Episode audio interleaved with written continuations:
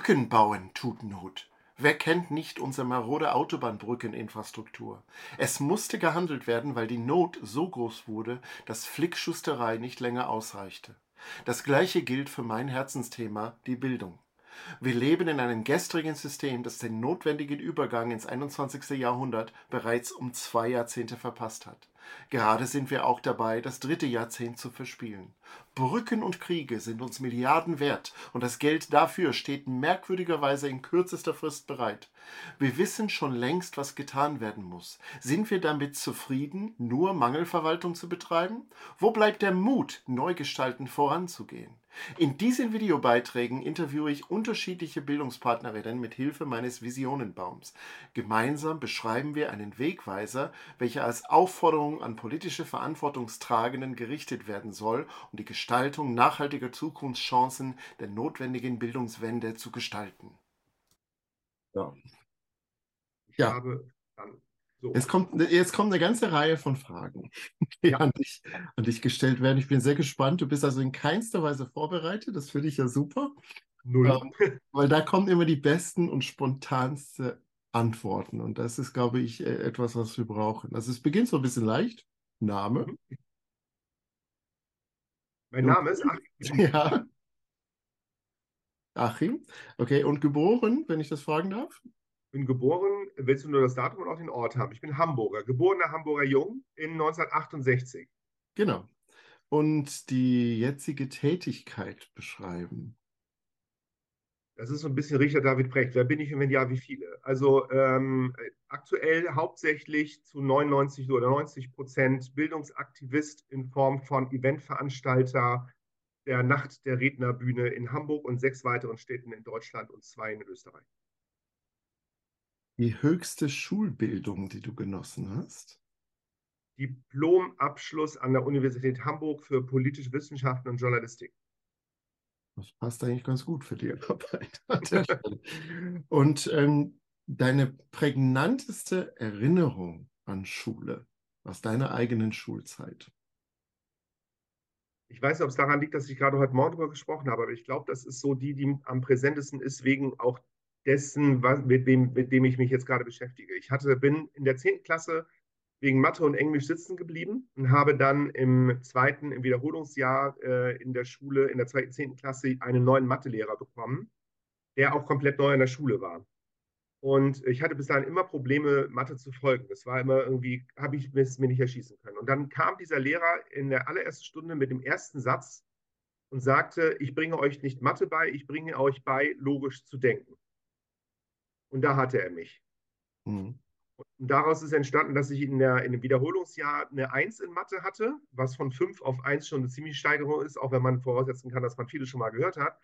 Aber er hat mich dann am Ende des Schuljahres, das dazugehört, als prägnanteste Erinnerung gefragt, ob ich nicht Mathe-Leistungskurs machen wollte, weil ich doch so gut in Mathe wäre. Und da habe ich ihm nur einen Vogel gezeigt und habe gesagt, ganz bestimmt, ich bin vor einem Jahr sitzen geblieben, ich mache jetzt nicht Mathe-Leistungskurs. Ja, ich, ich vertrete vehement die Position, Mathe ist ein Arschloch. Also ich bin, ja. für mich war das in der Schule. Ich habe aber auch, so wie du das jetzt gerade erzählst, auch eine ganz spannende Erinnerung an Fach. Im, in, in, in den USA hieß es Algebra, was wir gemacht haben. Und ich bin wirklich krachend gescheitert. In der neunten Klasse muss das gewesen sein. Wirklich eine Sechs. Ich habe nichts verstanden, nichts tun können. Und ich habe es dann, man muss es in dem amerikanischen System dann immer ein Jahr später wiederholen. Mhm. Genau das Gleiche. Und ich habe es bei einer anderen Lehrerin gemacht und ich habe eine Eins gehabt. Ich habe mhm. jedes kleinste Detail verstanden. Und das ist etwas für mich, das sage ich mal einfach in Bezug auf unser Schulsystem. Ey, das geht doch gar nicht. Das kann doch nicht sein, dass ich, derselbe Mensch, in einem Unterricht, nur weil so und so unterrichtet worden ist, eine 6 habe und ein Jahr später, gut, also Persönlichkeitsentwicklung im pubertierenden Alter, das sei das eine, aber ähm, ein Jahr später mache ich eine 1 und ich habe alles restlos verstanden. Das stimmt doch für mich irgendwas nicht an mir, sondern an der Stelle an, an den Lehrkräften. Und ja, also da, ich glaube, dass es solche Geschichten äh, relativ häufig in Schule gibt. Ja, gerade in Mathe, glaube ich auch. Also der Joao Heb, mit dem ich heute Morgen gesprochen habe, äh, der ja auch äh, in dem Bereich Bildung, äh, Schulbildung und überhaupt Selbsterkenntnis unterwegs ist, der sagte dann auch so, also gerade Mathe zeigt uns das, wenn ich den Kindern eine Struktur überstülpe und sie zwinge, auf eine bestimmte Art und Weise zu lernen, dann erreiche ich ganz viele nicht. Wenn ich aber, also Mathe ist ein gutes Beispiel, eigentlich zählt in Mathe ja nur die Lösung und nicht der Weg dahin. Wir wollen aber unseren Kindern sagen, welchen Weg sie beschreiten sollen, obwohl vielleicht ein anderer Weg für dieses Kind viel leichter zu verstehen und auch viel leichter umzusetzen ist. Und das Ergebnis wäre genau das gleiche oder dasselbe in diesem Fall sogar.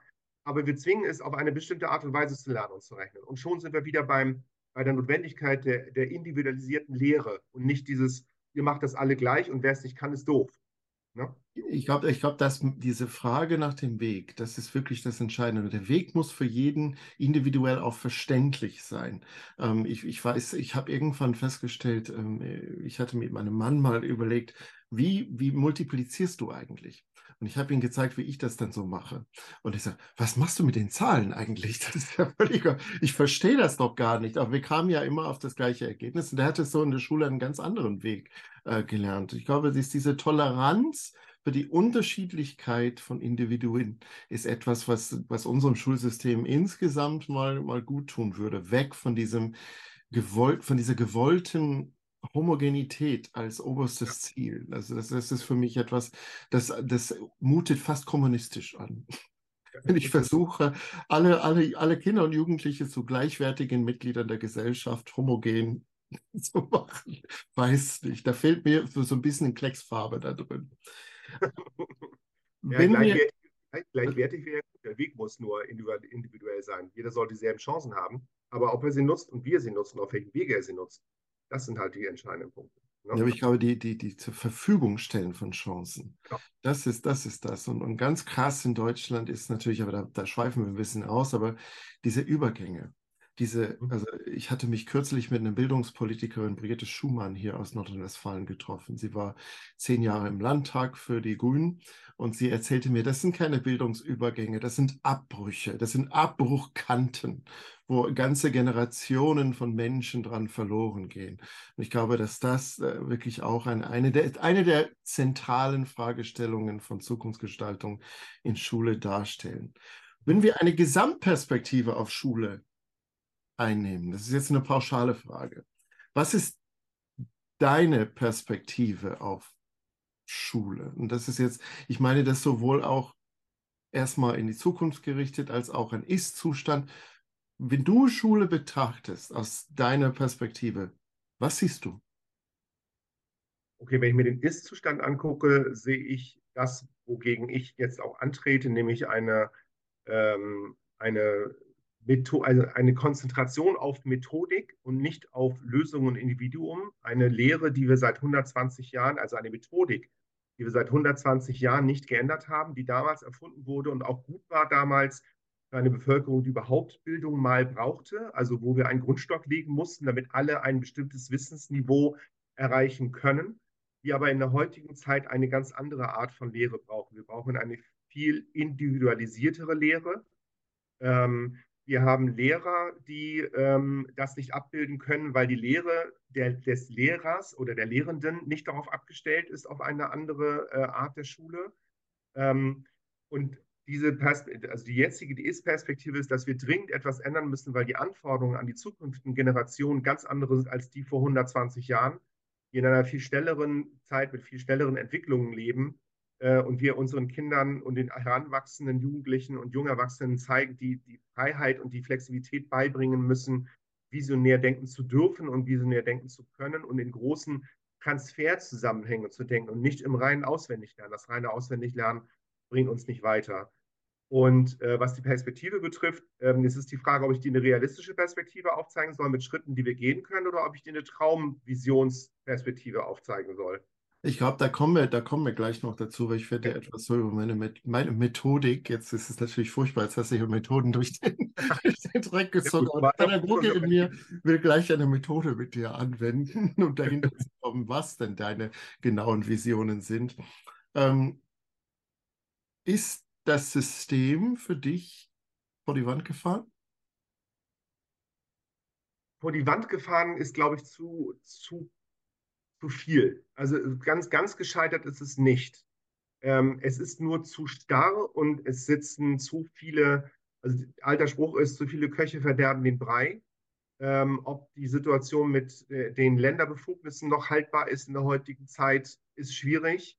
Ähm, nein, also vor die Wand gefahren würde ich nicht sagen. Dafür haben wir viel zu viele engagierte Lehrkräfte, die, äh, die noch etwas tun. Dafür haben wir auch noch viel zu viele ähm, andere, wie soll ich das sagen, also engagierte Kräfte, die in diesem System unterwegs sind. Wir müssen aber dringend, dringendst etwas an diesem ganzen System grundlegend ändern und nicht, wie wir Deutschen immer ganz typisch und ganz toll darin sind, Symptome zu mhm. verändern, sondern wir müssen die Ursachen verändern. Das bedeutet, wir müssten aus meiner Sicht von einem Kindergarten ganz anders mit unseren Kindern umgehen, weil wir als Gesellschaft inzwischen die äh, Aufgabe haben, und das steht ja auch im Grund oder im, im, Schul im Schulgesetz drin, dass die Schule einen Bildungs-, äh, einen Erziehungsauftrag hat. Diesen Erziehungsauftrag muss die Schule, glaube ich, in der heutigen Zeit noch viel stärker übernehmen, weil viele Eltern gar nicht mehr in der Lage sind, das selber durchzusetzen oder durchzuführen, aus welchen Gründen auch immer, in, in verschiedensten Couleur. Und das heißt, wir brauchen als Gesellschaft eine, eine andere Herangehensweise für unsere Kinder von frühester Kindheit an. Ich erlebe aber gerade so, wenn ich an eine Kita-Zeit denke, es ist bei mir noch sehr präsent, weil, weil ich hier zwei bzw. drei kleine Kinder zu Hause habe und eins geht davon in die Kita. Und ähm, ich kann mich erinnern, war jetzt nicht sehr häufig da, das, diese Rolle übernimmt jetzt mein, mein Mann bei uns, aber wenn ich dann da war, sah ich einen Raum, der auf individuelle Bedürfnisse der Kinder ja eingeht, jetzt im Vergleich zur Schule. Ne? Die, der wechselte ja irgendwann im letzten Schuljahr in die Schule und da waren wirklich dann diese Tische nach vorne ausgerichtet, wo alles in Reihe und Glied und ich dachte so, oh, wo, ist, wo ist eigentlich die Freiheit der Kita hin?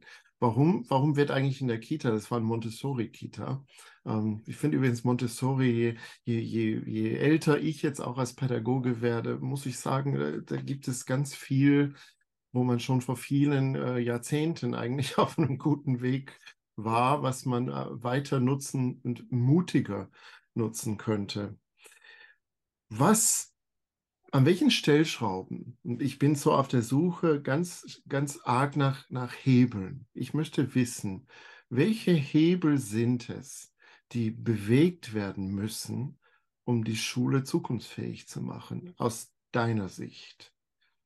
Oh, wie viel Zeit hast du? Ähm, also, wenn ich jetzt, also ich nehme da, glaube ich, ähm, auf der einen Seite sehr, sehr unterstützte Positionen ein, auf der anderen Seite auch sehr provokante Positionen ein. Ich hatte jetzt letzte Woche ja eine Nacht der Rednerveranstaltung in Hamburg, wo auch der Robert Wegener als aktiver Lehrer aus Wilhelmshaven auf der Bühne stand.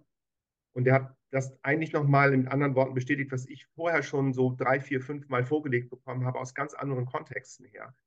Ähm, ein Hebel wäre aus meiner Sicht eindeutig, die Schulpflicht aufzuheben und durch eine Unterrichtspflicht zu ersetzen.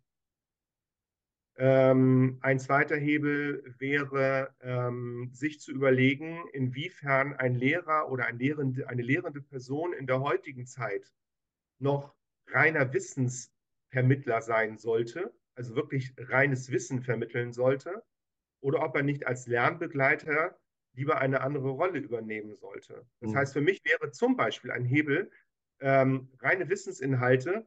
Das heißt aber, wir müssen auch viel früher schon ansetzen. Man muss schauen, wie man das in der heutigen Schule integriert. Tolles Beispiel von Robert war der, ich weiß jetzt gerade seinen Namen nicht, der Mathelehrer, der auf YouTube irgendwie 1,4 Millionen Follower hat, weil er Mathe auf YouTube erklärt.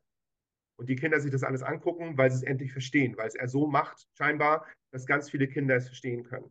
Wenn man das als Beispiel nimmt und das jetzt mit AI unterlegt, kann man sich überlegen, wenn man das jetzt mal weiterspinnt, was wäre, wenn wir den reinen Wissenstransfer, also wie geht Mathe, wie geht Englisch, Vokabeln lernen auf Englisch, für Englisch oder was auch immer, oder Erdkunde, das, was wir wissen sollten über unsere Welt, wie Biologie, wie, wie, wie Erde funktioniert, wie Geografie funktioniert und so weiter. Wenn wir diesen reinen Wissenstransfer einer künstlichen Intelligenz überlassen, sodass wir dann frei, Lehrer frei haben, Lehrkräfte frei haben, die sich um die Kinder kümmern können, die die Begleitung wirklich benötigen. Ja also die aus, ich es mal dieser, dieses böse Wort, das ich eigentlich, aber mir fällt gerade auch kein besseres ein, aus ähm, ähm, ähm, lernfernen äh, Bildungsschichten kommt, wo du irgendwie seit vier, fünf Jahren Hartz IV äh, hast und das Kind einfach keine, gar keinen Ausweg kennt, weil es gar nichts anderes kennengelernt hat.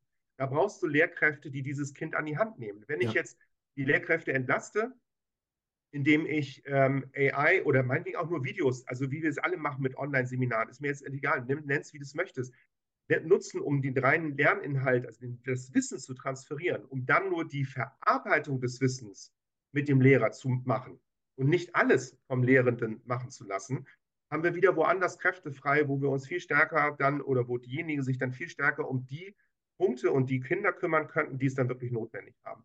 Das sind zwei Sachen. Und das mhm. dritte, der, der, dritte Hebel ähm, ist für mich, also mit der Unterrichtspflicht ist dasselbe, weil wenn ich dann als Eltern die Wahl habe, entweder selber zu schulen, weil ich die Ausbildung habe, also Unterrichtspflicht wie in Österreich zum Beispiel, wo du dann einmal im Jahr belegen musst als Lehrender, dass dein Kind wirklich ausgebildet worden ist und nicht einfach nur in der Gegend rumgelegen hat, ähm, dann kannst du, das, kannst du das entweder als Eltern selber machen, wenn du dir das zutraust. Ich würde es, glaube ich, bis zur dritten Klasse schaffen, bis zur vierten vielleicht noch, aber dann hört es auch langsam schon auf, je nachdem, was man dem Kind beibringen möchte. Ähm, du kannst es mit externen Lehrenden und Wissenden machen, wie es in Finnland zum Beispiel teilweise der Fall ist und so weiter. Und schon hast du auch wieder Lehrkräfte frei, die du für was anderes nutzen kannst. So. Ähm, und der dritte Hebel ist für mich wirklich die Öffnung. Da bin ich ganz auf der Seite von Jürgen, Bö Jürgen, Jürgen Böhm, dem Vorstandsvorsitzenden des Realschullehrerverbandes. Jürgen Böhm heißt er, glaube ich, mhm. den ich noch habe. Ähm, der da mir aus der Seele gesprochen hat, auch der Didakte, als der meinte, wir, die Schulen müssen sich für die Wirtschaft und für die externen Wissenden öffnen. So. Ähm, zum Beispiel, in, ähm, das habe ich, weiß gar nicht, von wem ich das vorgestellt bekommen habe, ist auch nur ein Zitat. In Finnland gibt es Ortschaften, wo die Schule in der Mitte, in Anführungsstrichen, des Ortes liegt.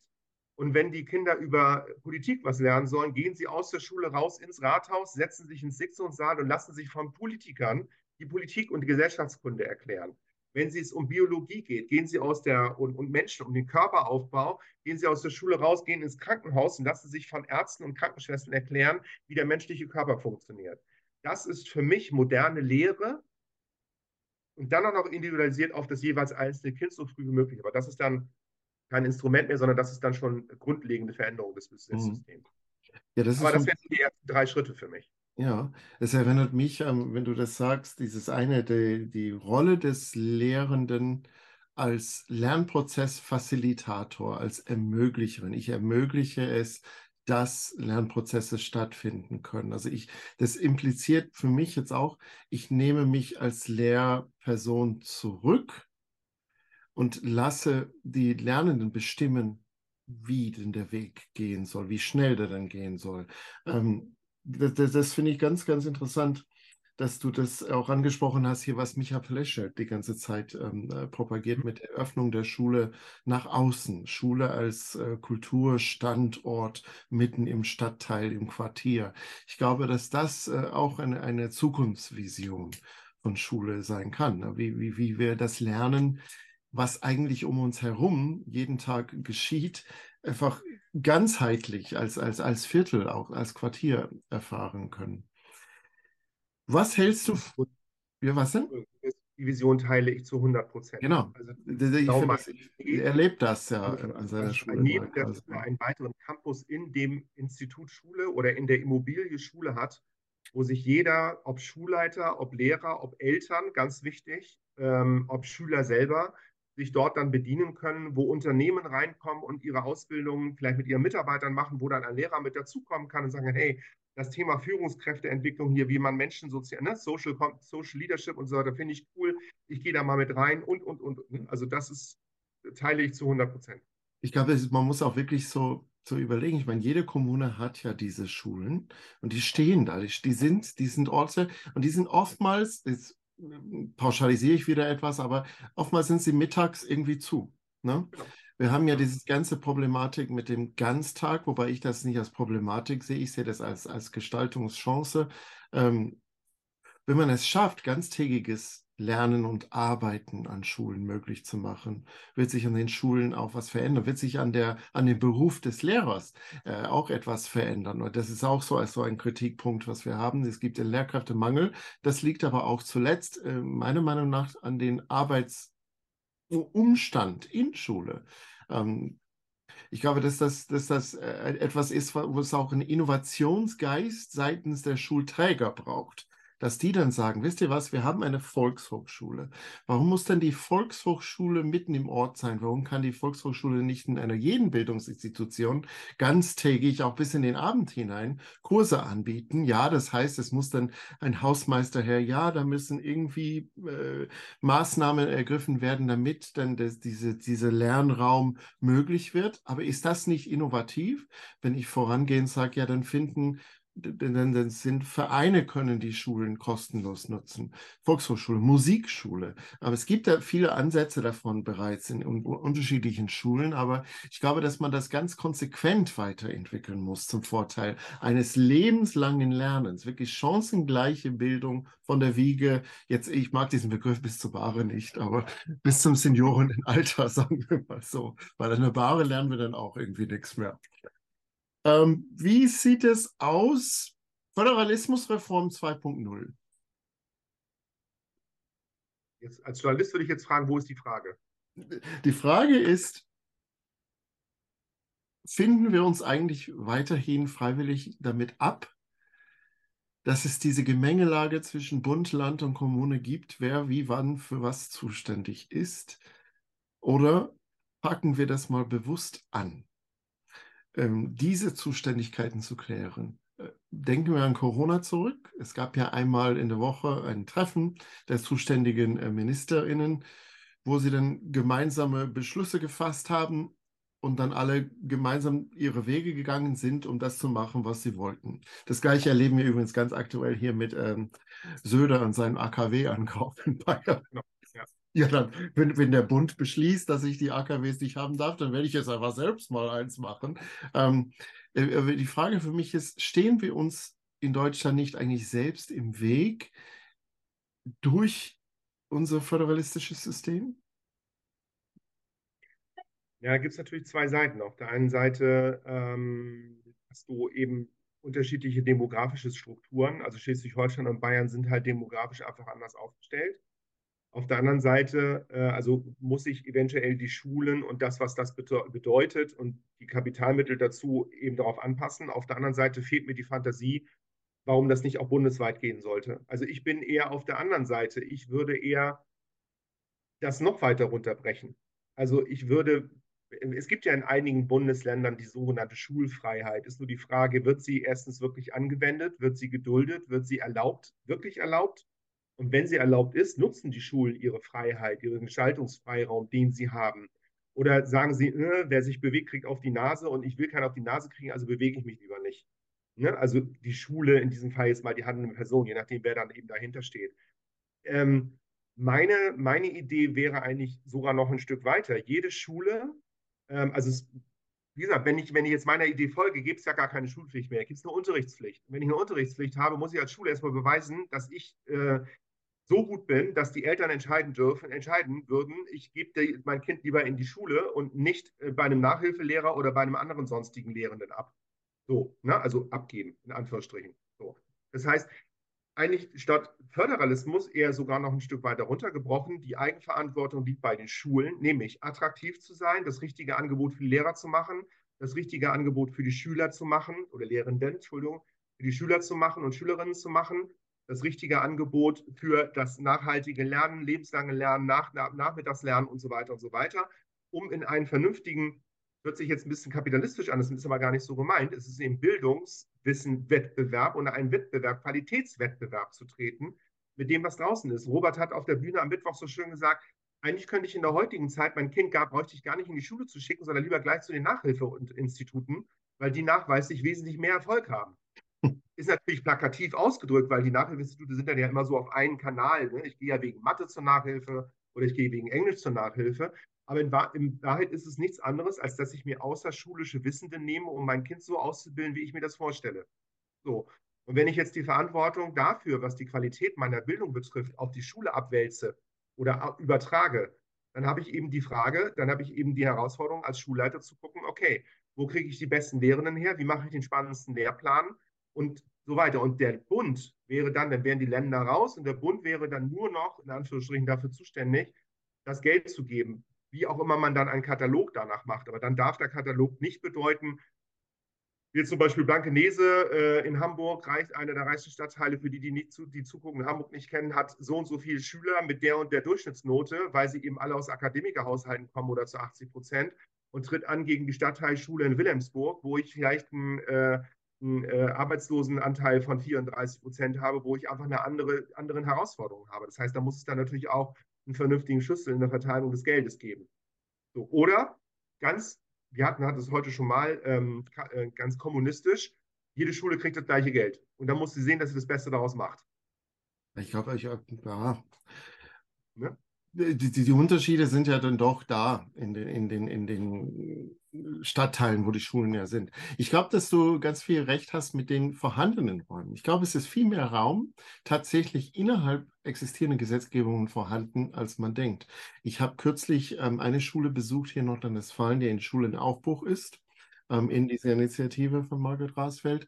Ähm, einen ganzen Tag dort verbracht. Ich wollte wissen, wie läuft das? Ne? Was, was, was erwartet mich, wenn ich jetzt mit der Perspektive dahin gehe, ich bin jetzt Musiklehrer und ich möchte jetzt wissen, was, was, was ist denn meine Rolle im Schule im Aufbruch? Und im ersten Moment dachte ich, oh, ich bin da bestimmt völlig verloren drin. Wie, wie soll das dann gehen?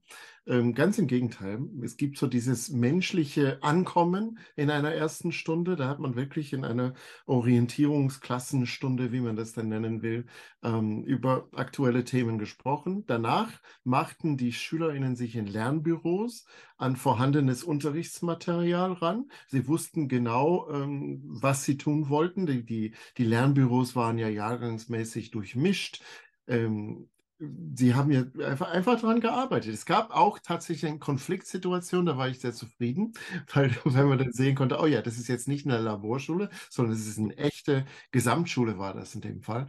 Ähm, da gab es wirklich so, so, so einen Konflikt, aber das Coole war, dadurch, dass die Lehrkraft, die im Raum war, frei von, diesem, von dieser vermeintlichen Kontrolle des Lernstoffes war, hatte sie natürlich alle Zeit der Welt, um auf diese menschliche, zwischenmenschliche Konfliktsituation einzugehen. Und das, das, das fand ich großartig. Danach ging ich in eine Werkstatt, eine Musikwerkstatt, habe mir, hab mir das angeguckt. Also ich finde, das, das ist schon, und das ist etwas, das geht innerhalb des Existierenden. Ja, und da muss man auch natürlich hinschauen, wo kann vielleicht Politik aktiv vorhandene Räume maximal einfordern, dass sie auch wirklich genutzt werden von den Schulen. Ich glaube, dass viele Schulen in so eine Art ohnmächtige Starre versinken. So, ähm, oh, wir sind irgendwie so überfordert, wir haben keine Lehrkräfte, wir können nichts tun. Und ich glaube, dass gerade diese Situation auffordert, es ganz anders zu machen. Jetzt komme ich mal zu meinem Zukunftsbaum. Dieser Zukunftsbaum besteht aus vier Steigerungen der Visionen äh, für eine, eine, eine Schule, der Zukunft.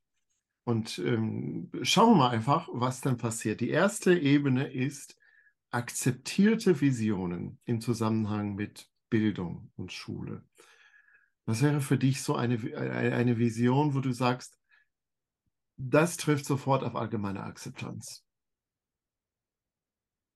Äh, von welcher Zielgruppe sprichst du? Ich glaube, das ist sehr unterschiedlich. Also für allgemeine Akzeptanz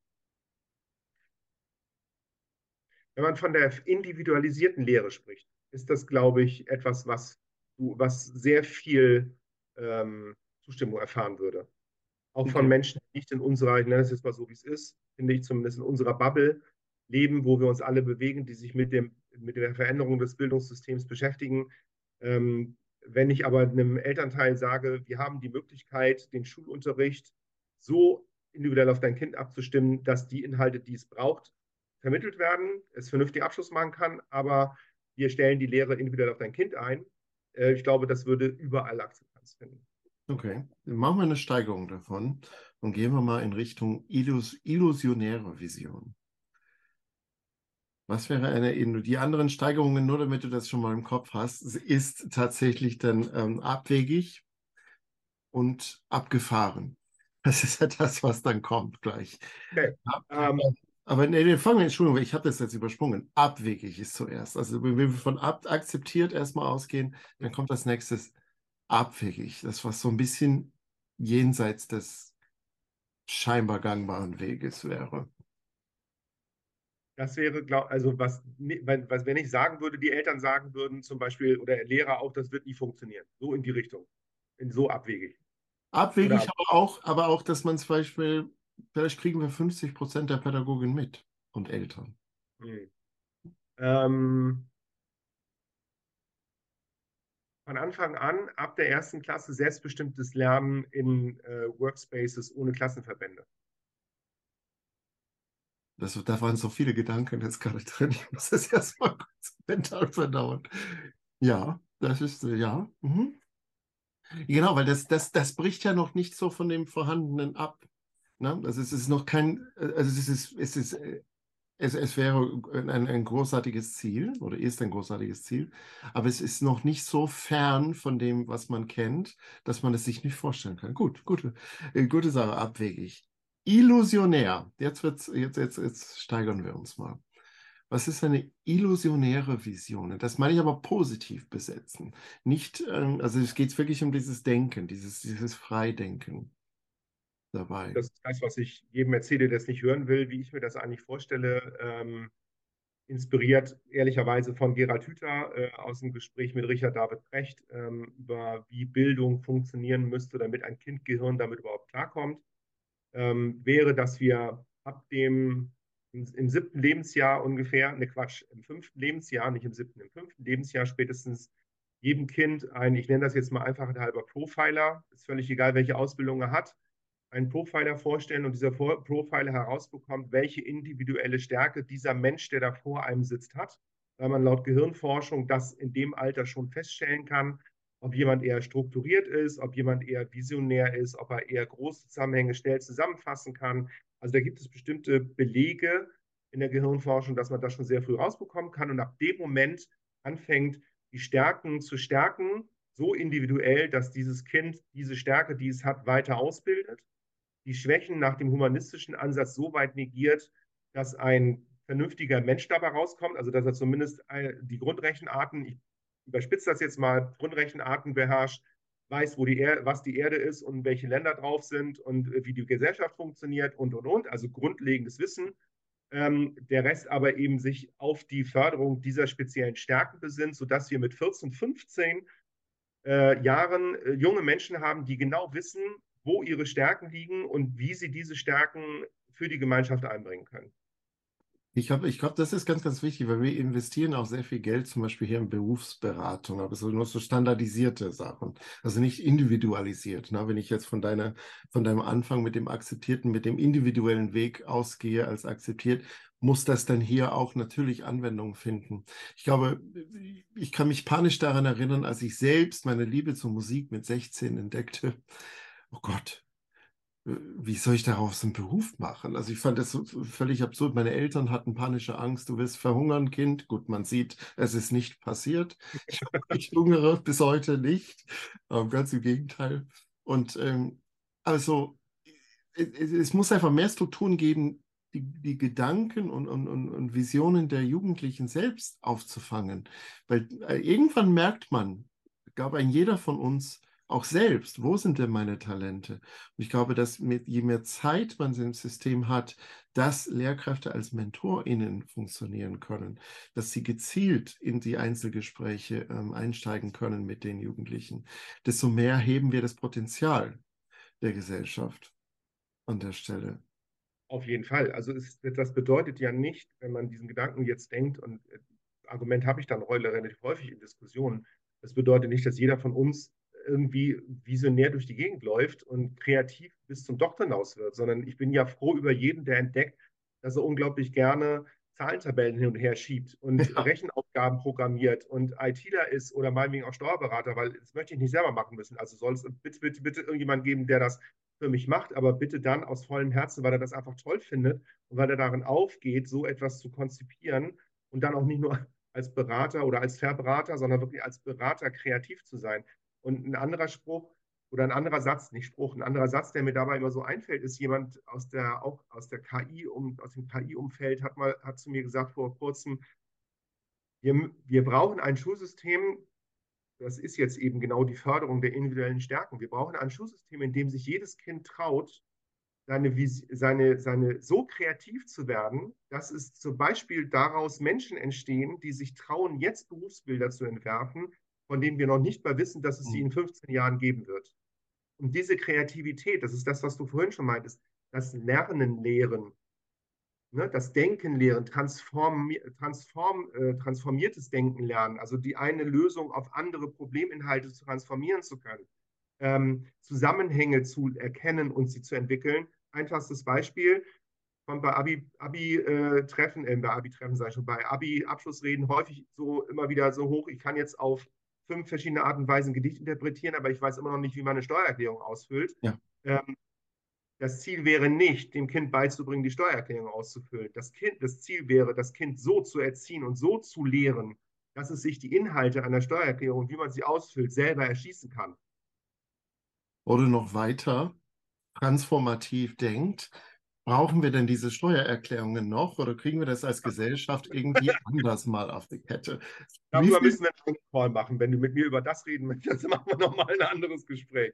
Aber das wäre doch der Weg in die abgefahrene Vision-Kategorie, wo wir jetzt ankommen. Ja, wenn wir das als Anker nehmen, ja, die abgefahrene Theorie, klar. Ähm, aber ich wüsste jetzt nicht, was ich da jetzt noch draufsetzen kann, als abgefahrene Theorie, weil ähm, den Menschen klar machen zu wollen, also auch Eltern, die hören dazu. Also Eltern zu sagen, dass die Eltern den Mut haben, den Weg der Schule mitzugehen und zu sagen, hey, ihr werdet schon wissen, was ihr da macht. Und ich vertraue euch, dass da trotzdem ein Kind bei rauskommt oder ein Jugendlicher, ein junger Erwachsener bei rauskommt, der seinen Weg im Leben machen kann oder erst recht. Die Erkenntnis bedeutet ja auch, dass wir die Unternehmen damit reinnehmen müssen. Wir müssen die jetzigen Unternehmensdenker, von denen ja immer mehr behaupten, zumindest, ich kann es nicht überprüfen, ob es wirklich so ist, dass sie mündige Mitarbeiter haben möchten, äh, müssen wir dann auch mal beim Wort nehmen und sagen, Leute, wenn ihr das wollt, dann müsst ihr jetzt mal Geld in die Ausbildung stecken, weil die ähm, Dummen von heute sind die Manager von morgen. Ja. Also wenn ihr vernünftige Mitarbeiter haben wollt, die hier in Deutschland aus der Schule herauskommen, dann müssen wir Geld in die, in die Bildung pumpen. Und das ist das, was ich vorhin meinte, was Jürgen Böhm auch sagt und was Micha Palesche ja auch sagt. Wir müssen uns da, die Schule muss sich auch für, nach außen öffnen, ohne dass Eltern immer gleich kommen und sagen, ja, die wollen ja nur. Also ein schönes Beispiel war neulich hier in der, in der Region Hamburg, ähm, wollte eine, ein Golfverein den Kindern einfach mal eine Schnuppergolfstunde ermöglichen, um mal was anderes zu machen. Das hat deswegen nicht stattgefunden, weil viele Eltern gesagt haben, die wollen ja nur eine Mitgliedschaft verkaufen. Deswegen konnten die Kinder kein Golf ausprobieren. Das ist, das, das ist aber eine Denkweise. Das ist diese Denkweise, müssen wir genauso. Das ist jetzt abgefahren. Abgefahren wäre für mich, dass wir das schaffen, dass die Eltern, wenn die Kinder um 15, 16 Uhr nach der Ganztagsschule oder nach dem ganzheit, ganztäglichen Unterricht aus der Schule rausgehen, vielleicht sogar hoffentlich vielleicht ihre Hausaufgaben fertig haben oder was auch immer, weil in meiner Welt gäbe es auch keine Hausaufgaben, es geht nicht auch ohne, ähm, dann in die Schule gehen und praktisch genau das lernen, was ihre Kinder vorher auch beigebracht bekommen haben. Nämlich, wer bin ich eigentlich, was tue ich eigentlich, warum tue ich das, was ich mache, mache ich das Richtige für mich, wie ist meine Sozialkompetenz, bin ich so, wie ich wirklich bin oder verstelle ich mich die ganze Zeit? Und, und, und, und, und. Das wäre das Abgefahrene. Das, was anderes fällt mir gar nicht ein. Ich verstehe auch nicht die Abneigung eigentlich gegenüber äh, Industrie, Wirtschaft. Das ist, das ist auch ein Teil unserer Gesellschaft. Das ist ja, äh, wenn ich, wenn ich, wenn ich, wenn ich konsumiere, bin ich darauf angewiesen, dass diese Firmen für mich Produkte herstellen. Ich glaube schon, dass diese, dass das eine wichtige, wichtige Nahtstelle ist. Ja, aber du darfst nicht, um Gottes Willen, nicht dafür werben, dass du das Produkt verkaufst. Also man darf dich nicht anschreiben und dir zu sagen, dass es das Produkt gibt. Du hast gefälligst selber drauf zu kommen. Aber die Schulen taten sich ja auch zum Beispiel mit Apple. Nehmen wir mal den Apple-Microsoft-Krieg. Das war ja vor Corona eine riesen Diskussion. Ich habe Kämpfe ausgetragen. Ich habe damals eine Medienkonzept in einem Gymnasium mitgeschrieben und ich so, Leute, das Einzige, was funktioniert, sind die iPads.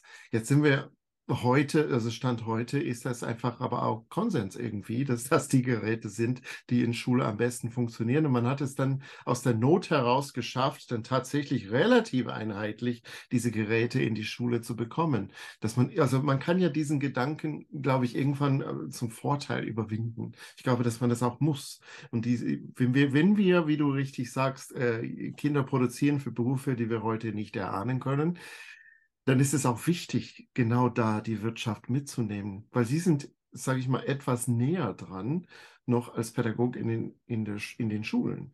Und dann muss man diese Menschen miteinander ins Gespräch bringen. Wie kann, wie, weil die Pädagoginnen wissen, wie fördere ich die Kreativität eines Individuums. Die Firmen sind darauf angewiesen, diese Kreativität zur Bewältigung von Transformation zu, anzuzapfen. Ich glaube, dass da diese, diese, diese Aspekte zusammenzubringen, dass es ganz, eine ganz äh, wichtige Sache ist. Jetzt hätte ich einen Satz für dich. Hm, den, den musst du zu Ende führen. Ja? ja? Die Schule der Zukunft ist für mich. Wenn jedes Kind das die gleiche Chance hat, das zu werden, was es sein möchte. Ja, das steckt, das steckt auch so ganz viel drin. Das ist, das, das, ich glaube, das ist Und wirklich, haben, nicht mehrere. das ist Transformation hin von, hin, hin zum Individuellen. Ich glaube, dass man, man könnte prinzipiell, es geht um die individuelle Wahrnehmung, individuelle Verwirklichung von eigenen Bedürfnissen in Bezug auf Lernen. Das ist so, das ist, ist so aus, aus unserem Gespräch, das ist irgendwie so ein Tenor, der die ganze Zeit ähm, mitschwingt. Ja, weil nicht jeder von uns ist ein Wolfgang Amadeus Mozart, der mit vier schon weiß, dass er definitiv sein, sein Leben mit Musik verbringen wird. So, man, ne, also, äh, und der würde im heutigen Schulsystem beigebracht bekommen, dass er in Chemie und Physik eine Lücke hat würde darüber vergessen, wie gut er in Musik ist. Aber das ist was anderes. Ähm, das ist das, was ich vorhin meinte. Ich bin froh über jeden, der ähm, auch in den bestehenden Jobs sich wohlfühlt und die ausfüllen möchte und den bestehenden Job, die Bilder, die es gibt, weiterentwickeln möchte. Wir brauchen nicht nur Visionäre, wir brauchen nicht nur Kreative, wir brauchen auch diejenigen, die Lust haben, das abzuarbeiten, was da ist, dass die Aufgabe und die Verantwortung zu übernehmen, das zu realisieren, was andere sich ausgedacht haben. So, und ähm, wir, die Aufgabe von Schule, jetzt um den Satz eben zu vermehren, die Aufgabe von Schule ist aus meiner Sicht, jedes Kind, jeden heranwachsenden Menschen in die Lage zu versetzen, herauszubekommen, was seine Stärken sind und diese Stärken später in seinem Leben auch umsetzen zu können. Ja, das ist, das ist schön gesagt. Danke. Ich, ich predige ja immer in meinen Posts oder, oder Blog-Einträge, wie man das nennen will, von konstruktiver Haltung ähm, und von einer Bildungswende. Ich finde es immer schlimm, wenn ich von der Bildungskrise spreche. Ich, ich mag das nicht. Ähm, wie können, kann es uns gelingen, eine gemeinsame Bildungswende anzupacken, anzugehen? Aus der jetzigen Situation heraus. Aus der jetzigen Situation heraus, glaube ich, haben wir keine andere Wahl. Und das deckt sich mit einigen Gesprächen, die ich auch auf der Didakta führen durfte, mit Politikern und Minister Ministerialdirektoren. Ähm, ich glaube, dass die Politik dazu nicht in der Lage ist, weil sie zu starr in ihren, in ihren Mustern hängt. Ich glaube, wir haben momentan keine andere Chance, als über Best-Practice-Beispiele über die Praxis in die Schulen zu gehen und von unten heraus mit Nachhaltigkeit und Regelmäßigkeit einen Veränderungsdruck aufzubauen. Über Schulleiter, Lehrer und Eltern und Schüler gemeinsam eine Entwicklung anzuschieben. Das wird in einigen Städten und Stadtteilen und Landstrichen schwieriger werden, weil die Voraussetzungen anders sind.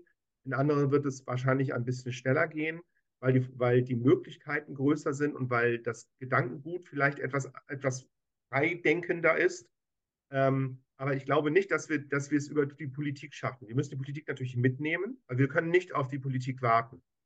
Das heißt, meine Idee oder meine Vorstellung ist, wie wir es schaffen können, ist, dass es ähnlich wie, wie meine Veranstaltung das selber auch sind, dass es einen Marktplatz gibt oder einen Leistungskatalog gibt, mit dem diejenigen, die sich dafür interessieren und das machen möchten, auf Schulen zugehen können und sagen können, hör zu, guck mal, laut Micha Palesche kannst du in deiner Schule das und das und das, je nachdem welches Bundesland das ist, wie viel Lehrfreiheit man hat und, und, und kommt das alles dazu. Ne? Du kannst das und das machen wie bei Micha Palesche. Du kannst das und das machen wie bei Eva Reiter am Alten Teichweg in Hamburg. Du kannst das und das machen wie bei Robert Wegener in Wilhelmshaven. Ähm, du kannst das und das machen von Nina Mühlhens äh, bei Digital School. Du kannst mit Open, äh, nee, mit mobile, mobileschule.de das und das umsetzen. Du kannst mit Margit Rassfeld Schule im Aufbruch das und das umsetzen. Und dann hast du plötzlich einen Katalog von 25, 30, 40, keine Ahnung. Wir sind ja so viele tolle Menschen da draußen unterwegs. 40, 50 Möglichkeiten, die eine Schule machen kann. Und davon bitte, lieber Schulleiter, liebes Gremium, such dir jetzt gefälligst in den nächsten zwei Stunden eins aus. Mhm. Und jetzt machen wir das. So, das ist der, den sehe ich und den unterstütze ich ja auch, so gehe ich ja auch vor, so möchte ich vorgehen. Äh, ähm, das ist der Weg, glaube ich. Anderen Weg haben wir, glaube ich, nicht. Der Ja, lange. Ja, Margret Rassfeld versucht es ja schon seit über zehn Jahren. Hüter redet seit über 15 Jahren über eine andere Bildung, die wir, wir unseren Kindern zur Verfügung stellen müssten. Es passiert ja ein bisschen was, um Gottes Willen. Also das, was Frau Rassfeld erreicht hat, ist ja unglaublich toll schon.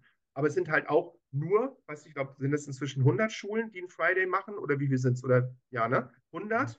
Ihr Ziel sind 4500. Wie viele Mhm. Schulen haben wir insgesamt? Brauchen wir nicht drüber zu sprechen. Ne? Also die, Geschwind es, die Geschwindigkeit muss erhöht werden. Die wirkungsvoll, die, die, dass die äh, Pro Projekte und die Vorgehensweisen der einzelnen Akteure am Markt, ob es Frau Stauder ist oder wer auch immer, dass die wirkungsvoll sind, das wissen wir inzwischen alle. Nur die Geschwindigkeit ist zu klein und zu gering, weil wir diesen, ich nenne es mal, diesen Marktplatz nicht haben, diesen Katalog nicht haben, dass wir das alles mal zusammenfassen und sagen, ja, guck mal, das ist das, was du kannst. Und wenn du die, habe ich dir, glaube ich, beim letzten Mal, als wir uns gesehen haben, weiß nicht, ob ich das schon erzählt habe, wenn wir die Schulclowns nehmen von, jetzt habe ich gerade den Namen vergessen, verdammt, das tut mir jetzt extrem gerade leid, wenn wir einen Schulclown äh, besorgen, die gibt es in Baden-Württemberg, und erstmal für gute Laune beim Lernen sorgen. Sowohl beim Lernenden, bei den Lernenden, als auch bei den Lehrenden. So. Ja. Ähm, und jetzt such dir eins aus und komm ins Machen, komm ins Tun und hör auf zu philosophieren und zu denken, sondern tu etwas. Und wenn es nur dieser kleine Schritt als erstes ist. Ich glaube, das, was du, was du aber auch ansprichst, du sprichst jetzt gerade die Lehrenden und Lernenden auf gleiche Höhe an. Ich glaube, ich, ich, mich beschäftigt da immer, welche Instanzen sind es, die dies verhindern, dass es mehr gibt? Wo, wo, wo ist es fehlender Mut? Oder gibt es tatsächlich Konstrukte, die das blockieren, dass Wege gegangen werden können? Oder die, sage ich mal, Beteiligte Angst machen, wo sie dann sagen, oh, da gehe ich jetzt lieber nicht, äh, ich gehe lieber den Weg des geringsten Widerstandes ähm, und dann falle ich nicht auf an der Stelle. Das Zweite, also das Erste und das dritte, nicht das zweite, das erste und das dritte. Das heißt, auf der einen Seite fehlt der Mut, definitiv. Ähm, alter Spruch, wie aus der Unternehmensberatung, ähm, wenn du dich, wenn, wenn du arbeitest, machst du Fehler. Äh, wenn du nicht arbeitest, wenn du wenig arbeitest, machst du wenig Fehler. Wenn du gar nicht arbeitest, machst du keine Fehler. Wenn du keine Fehler machst, wirst du befördert. So, ne? Das ja. heißt, bewege ich mich nicht, werde ich als positiv wahrgenommen. Bewege ich mich in Ecke an, werde ich als negativ wahrgenommen, obwohl ich etwas versucht habe, etwas zu verändern. Das ist auf der einen Seite die Angst und der Mut, der, der fehlende Mut, der sehr viel verändert. Und wir haben natürlich, und so habe ich das bisher wahrgenommen, den Gesprächen, die ich führen durfte, natürlich auch länderspezifisch völlig unterschiedliche Herangehensweisen. In dem einen Land kriegt ein Lehrer für die Äußerung, dass die Schule beschissen ist, so wie sie ist und geändert werden muss, eine Belobigung. Und im anderen Land muss derjenige, der es sagt, zum Disziplinargespräch. Ja. So, also ich habe es mal wirklich populistisch formuliert. Ne? Nein, aber das gibt es wirklich. Das ist, äh, genau, ja, absolut. Oder eben ich glaube, das ist sogar innerhalb der Länder, ich glaube, innerhalb der äh, einzelnen Bezirksregierungen, so nennt man das hier in Nordrhein-Westfalen, ja. gibt es da unterschiedliche Auffassungen und Umgang ja. äh, damit. Ihr, das sind Strukturen, die du gesprochen hast. Ne? Also, wo man Angst hat, anzuecken. Genau. Ich glaube, ich glaube, dass diese Angst, ähm, es gibt einen Spruch, am Stuttgarter Hauptbahnhof hängt der dann draußen. Ich habe ja an der Musikhochschule in Stuttgart studiert und da ist in Leuchtreklame gibt es einen Spruch, dass diese Furcht zu irren schon das Irrtum selbst ist. Mhm. Als ich das irgendwann, ich habe ja Stück für Stück immer äh, Deutsch gelernt, als ich ja an der Musikhochschule war und dann irgendwann habe ich diesen Satz dann verstanden. Das ist für mich so ein, ein, ein prägender Satz. Ähm, ich, ich, ich, ich, diese Angst zu haben, es falsch zu machen, ist ja, ist ja menschlich. Ne? Aber aus Angst heraus Transformation nicht anzugehen, ist ein Irrtum. Da möchte ich gerne einhaken, auch provokativ formuliert. Ist diese Angst menschlich? Für mich ist die Angst anerzogen. Weil, und jetzt gehe ich wieder zurück, es ist, ich weiß, es ist ein plattes Beispiel, aber als, als Kleinkind machst du dir keine Gedanken, ob du den Versuch falsch anfängst, wenn du anfängst zu laufen. Du tust es einfach. Und wenn du auf die Schnauze fällst, stehst du wieder auf, solange bis es irgendwann klappt, weil du siehst, die anderen können es ja schließlich auch. Und wenn du anfängst zu sprechen, dann tust du das auch, ohne zu überlegen, ob du was falsch machst oder nicht. Das heißt, für mich ist diese Angst, etwas falsch machen zu können, nichts, was in uns drin ist, was ganz normal ist. Für uns, für mich ist das eine anerzogene Angst die Angst, die für uns normal ist als Mensch, aus der Genetik ist, vor dem Neuen vorsichtig zu sein, weil ich nicht weiß, ob der Boden, auf dem ich mich bewege, sicher ist, ob der Mensch, dem ich dort begegne, ein freundlicher ist oder nicht. Das ist eine, das ist eine, eine Angst, die in uns drin ist. Die werden wir auch nicht aberzogen bekommen, weil sie genetisch, für, also die ist programmiert. Das wissen wir. So. Die Frage ist nur, wie gehe ich damit um? Lasse ich sie gewinnen oder lasse ich nicht gewinnen? Aber die Angst vor Fehlern ist für mich nicht menschlich. Die ist anerzogen. Die ist nicht genetisch, die ist anerzogen. Damit wäre ich tatsächlich am Ende meines Fragenkatalogs und hätte jetzt schon ganz viel wertvolle ähm, Aussagen von dir, auf die ich mich freue, die zu verwursteln. Muss ja, ich ganz egoistisch sagen. Na? Ähm, ich bedanke mich ganz herzlich bei dir, dass du das äh, mit mir gemacht hast. Ich fand das sehr kurzweilig, ähm, spannend, Und ich bin äh, sehr gespannt auf unsere gemeinsame Zukunft, auf welche Unternehmungen wir denn mal hier eingehen miteinander. Das geht ja Donnerstag schon weiter. Ich bin ja sehr gespannt, was äh, da dann alles an Kreativität plötzlich über den Äther, durch den Äther saust und fliegt. Ähm, und wie man dann noch so dann den zweiten, dritten Schritt dazu holen kann. Ähm, aber meistens ist es dann bei Initiativen so, wenn es zu viele werden, wird es wieder schwierig. Ich bin ja eher ein Freund davon, so wenige wie möglich am Anfang, aber man muss es ja ausbreiten, darum geht es ja. Ne? So. Also es hat mir sehr viel Spaß gemacht. Ich habe gerade gesehen, wir sind über eine, jetzt eine Stunde dabei schon. Mhm. Ähm, ich habe es nicht gemerkt. Vielen Dank für die tollen Fragen, äh, dass ich mich dazu ähm, auslassen durfte. Und ich bin gespannt, ähm, was du aus der Aufzeichnung machst und was dabei dann irgendwann rauskommt und wie ich dich auf deinem Weg, je nachdem, wo er dich hinführt, mhm. dann weiter begleiten kann und welchen Weg du mit mir zusammen dann oder mit uns zusammen dann noch gehen willst und kannst.